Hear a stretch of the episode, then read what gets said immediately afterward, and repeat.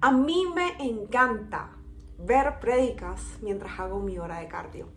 Escuchar prédicas en YouTube es mi pasión. Y el sábado 28 de octubre estaba escuchando una prédica de uno de mis amigos, de mis colegas que no me conocen, Andrés Speaker. En su sermón que se titula Sí, amén, que te voy a colocar de todas formas por acá porque en serio tienes que verlo hablaba sobre una conversación que a mí me llama muchísimo la atención, que es la conversación que tuvo Jesús y Pedro luego de que tuvieron como el reencuentro.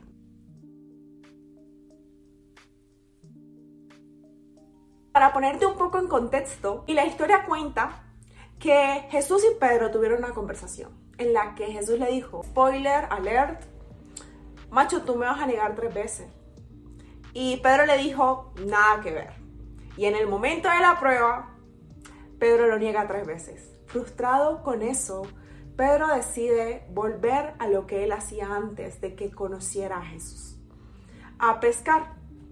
Cuenta la historia que una mañana él está en la orilla del río, se va a pescar con sus amigos. En ese momento, mientras Pedro y sus amigos están pescando, Jesús los llama y les grita, amigos. Y Juan se da cuenta. Juan se da cuenta y le dice, ¡Ey! Es el maestro. Pero Pedro no se quiso quedar solo con la información, que es algo de las cosas que a mí me encanta un montón. Pero no se quiso quedar con la información que le dieron, sino que fue a comprobarlo. Se tira al mar y al comprobarlo se da cuenta que sí es cierto. Es donde Jesús y Pedro tienen esta conversación, que es San Juan 21, 15. Luego de que terminaron de desayunar, Jesús le pregunta a Pedro, Simón, hijo de Juan, ¿me amas más que estos? Él respondió, sí, Señor, tú sabes que te quiero. Jesús le dijo, entonces cuida de mis seguidores, pues son como corderos. Jesús volvió a preguntarle, Simón, hijo de Juan, ¿me amas más que estos? Pedro le contestó, sí, Señor, tú sabes que te quiero. Jesús le dijo, entonces cuida de mis seguidores, que son como ovejas. Por tercera vez le dijo, Simón, hijo de Juan, ¿me quieres? Pedro se puso triste. Tres veces le había preguntado si lo quería. Entonces le contestó, Señor, tú lo sabes todo. Tú sabes que te quiero. Jesús le dijo, cuida de mis seguidores. Cuando se toca esta historia y se habla sobre este tema, enseguida me voy a esta conversación. Y de todas las conversaciones que veo en la Biblia, esta es la que más me conmueve y revuelve todo mi corazón por tres cosas. La primera es que Jesús, cuando se vuelve a encontrar con Pedro y lo llama, no le llama Pedro, no le llama Roca, que es lo que significa su nombre, sino que vuelve a llamarlo Simón, que en esencia significa el que escucha a Dios. ¿Por qué hace esto? Porque automáticamente nosotros cuando la embarramos y hacemos algo que tiene el potencial de decir, la embarré, automáticamente tomamos la decisión de volver atrás, de volver a lo que fuimos o lo que nos funcionaba antes de haber tenido una increíble experiencia con Dios o al ver arriesgado para poder tener un mejor futuro. En el caso de Pedro, Pedro volvió a montarse a su barca y a querer volver a ser pescador de peces. Puede haber pasado una aventura increíble con Jesús de ser pescador de hombres. Y Jesús le llama a Simón no con el fin de querer restregarle en la cara su pasado, no con el fin de querer arrebatarle lo que Pedro fue, sino con el fin de recordarle de que Dios lo amó aún antes de haberle cambiado el nombre. Llamó para recordarle que como Simón ya lo había amado, que como Simón ya lo había llamado y lo había elegido. Jesús, al llamarle Simón, hijo de Juan, lo que estaba haciendo era reafirmando su significado. Básicamente puedo creer que le estaba diciendo, hey, tú me escuchas. Hey, tú conoces mi voz. Hey, todavía hay una relación contigo. Hey, todavía puedo hablarte porque en esencia tú eres quien me escucha. Lo segundo que me llama mucho la atención de esta historia es que Jesús cada vez que le preguntaba, Pedro, ¿me amas? Pedro al responderle que sí, Jesús le decía, cuida de mis seguidores y cuida de mis ovejas. Que me llama mucho la atención es que Jesús no se quedaba simplemente con una, no, no se conformaba solo con una expresión verbal de amor, sino que él esperaba una, una acción que correspondiera a esa expresión verbal. Porque el amar, el decidir querer a alguien, no solo se queda en una expresión verbal, sino que requiere una acción que corresponda a esa acción. Acciones coherentes a lo que dices querer, espera recibir. Amar a alguien es obediencia. Amar es estar dispuesto a dar ese, ese tipo de amor que la otra persona espera. Jesús al recibir la respuesta de Pedro, sí, tú sabes que te quiero.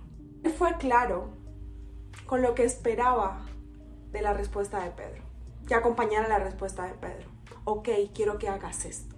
Porque de esta manera sí voy a creer que lo que tú me dices es cierto. Mi intención acá es hacerte consciente de algo y es que si tú eres la persona que está dispuesta a dar amor, yo te invito a que, que escuches y hagas lo que esa persona espera. Bien sea tu mamá, tu novio, tu jefe, tus compañeros, tus amigos. Y si eres la persona que va a permitirse dejarse amar, yo te pido de todo corazón que seas claro con cuál es tu lenguaje de amor. ¿Qué es lo que esperas que la otra persona haga para que tú de verdad te sientas amado?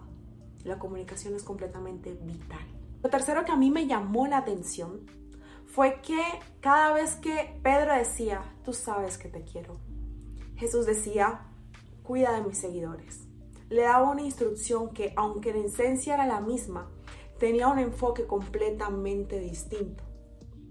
La base era cuida de mis seguidores, pero él lo segmentó. La primera vez dijo, cuida de mis seguidores, que son como corderos. La segunda vez dijo, cuida de mis seguidores, que son como ovejas. Y la tercera vez dijo, cuida de mis ovejas. Cuando dijo, cuida de mis seguidores, que son como corderos, enseguida me hizo pensar en el cordero. Y el cordero básicamente es un bebé. Lo que Jesús decía aquí era, cuida de mis seguidores, que son como bebés, que apenas y están empezando, que han apenas nacido de nuevo. Y me recordó Proverbios 22.6 también. Instruye al niño en su camino y aun cuando fuere viejo no se apartará de él. Porque un niño es como una vasija nueva, como una esponja nueva. Lo primero que absorbe es lo que se le queda para siempre. Lo dice, cuida de mis seguidores que son como ovejas. Automáticamente pensé en esas personas que conocen a Dios a través del tiempo. No que nacieron conociendo a Dios, como en mi caso, sino que conocieron a Dios a medida que iban creciendo, como mi mamá, mi novio, mi papá, varias personas. Personas que nunca escucharon a Dios o quizás escucharon a Dios por ahí vagamente después del tiempo tomaron la decisión de querer caminar con Dios. Cuando dice, cuida de mis ovejas, lo que pensé enseguida fue esas personas que ya no son seguidores, sino que son personas que tienen una relación madura con Dios. Otra cosa dentro de este tercer punto que me causa muchísima curiosidad es que repite dos veces ovejas. Porque ya cuando eres oveja, ya eres una persona que ha tenido muchísimo recorrido. Bien sea como seguidor, que ha tenido una historia y una experiencia antes de conocer a Dios. Siendo una persona que ya tiene una relación con Dios y aún así ha tenido experiencias en medio de ese camino, como frustraciones, decepciones, se dan cuenta cómo es la vida. Tú eres seguidor como oveja. Ya vienes con unos patrones y una conducta que puede que antes veías como buena y luego te das cuenta que no eran tan buenas como pensabas. Cuando eres oveja tienes que tener una doble atención de cuando eres un cordero. Cuando eres oveja empieza a trabajarse lo que es el libre albedrío, la conciencia de uno mismo, la voluntad. Aterrizándolo a algo más personal e individual porque sí, cada uno de nosotros está llamado a la gran comisión que es ir a ser discípulos a otros.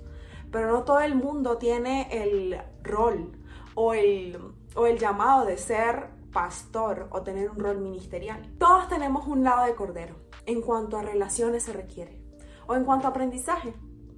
Todos tenemos un área desconocida en las que somos como bebés y que simplemente no sabemos nada y nos dedicamos a absorber, aprender y poder, y poder retener la mayor información posible porque literal es algo que no tenemos idea. El mundo es desconocido de la vida saludable o cuando empiezas a tener una carrera o cuando te embarcas a tener una relación de amistad o una relación romántica. Por ejemplo, en estos momentos yo soy un cordero en cuanto a una relación romántica. Por primera vez estoy teniendo una relación estable y oficial. En esta etapa de mi vida soy como un cordero. Estoy absorbiendo y aprendiendo todo el tiempo. Trae con mi novio me convierto en una niña de dos años. Y creo que con él sucede lo mismo. Yo le digo mi peladito casposo de 10 años. Todos en una parte de nuestra vida somos seguidores como ovejas, en donde teníamos conductas y conocimientos del pasado que al momento de pasar a una nueva etapa estamos reaprendiendo, deconstruyendo, como por ejemplo en la cultura de la dieta.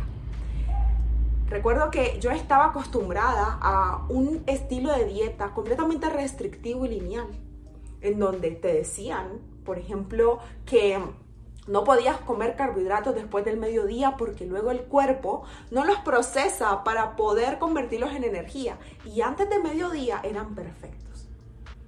Y al momento en el que yo iba creciendo e iba avanzando, me encuentro con nutricionistas que te dicen, no hay problema si te comes un carbohidrato en la noche. Son cosas que tú ya tenías aprendidas y que tú veías como normal y que, ¡pum!, te choquean la cabeza y empiezas a tener conflictos mentales. Puede ser como algo estilo como el que te comenté ahora, o puede ser de pronto una actitud sexual o algún tipo de comportamiento que veías como bueno y socialmente aceptado y ahora mismo dices como ah, no era tan bueno como yo pensaba. Hay áreas en nuestra vida donde todos somos un máster, donde todos somos unas ovejas. Llevamos muchísimo tiempo practicando algo, una carrera, un deporte o algo. Y llega un momento en, el, en tu camino que la embarras por orgullo o por algún tipo de sentimiento o emoción. Por ejemplo, puede que tú tengas súper claro que todo lo que recibes es por gracia. Y que tú simplemente eres una herramienta que Dios utiliza para que tú puedas disfrutar de todas las bendiciones que Dios tiene para ti. Pero, pero en algún momento se te puede olvidar y puedes creer que todo viene gracias a tu esfuerzo. Tu esfuerzo vale muchísimo más que la bondad de Dios. Estás aquí al final y no me prestaste atención a todo lo que te di atrás. Quiero que te quedes con estas tres cosas. Cuando se ama, se ama desde el principio. Se ama desde antes del cambio, porque Dios también lo hizo contigo. Segundo, cuando se ama, se es dispuesto a amar como la otra persona, como la otra persona quiere sentirse amada y se comunica la manera en la que tú quieres ser amado. Y tercero, cuando se ama, se cuida todas las áreas. Lo nuevo que estoy aprendiendo, lo que estoy aprendiendo y aún estoy en proceso, y lo que ya soy un máster. Todas las áreas se tienen alerta. Pues nada, solo quería decirte esto. Te mando un enorme abrazo y estoy demasiado contenta de poder tener un espacio otra vez para compartir. Te mando un beso, te mando un abrazo y nos vemos pronto.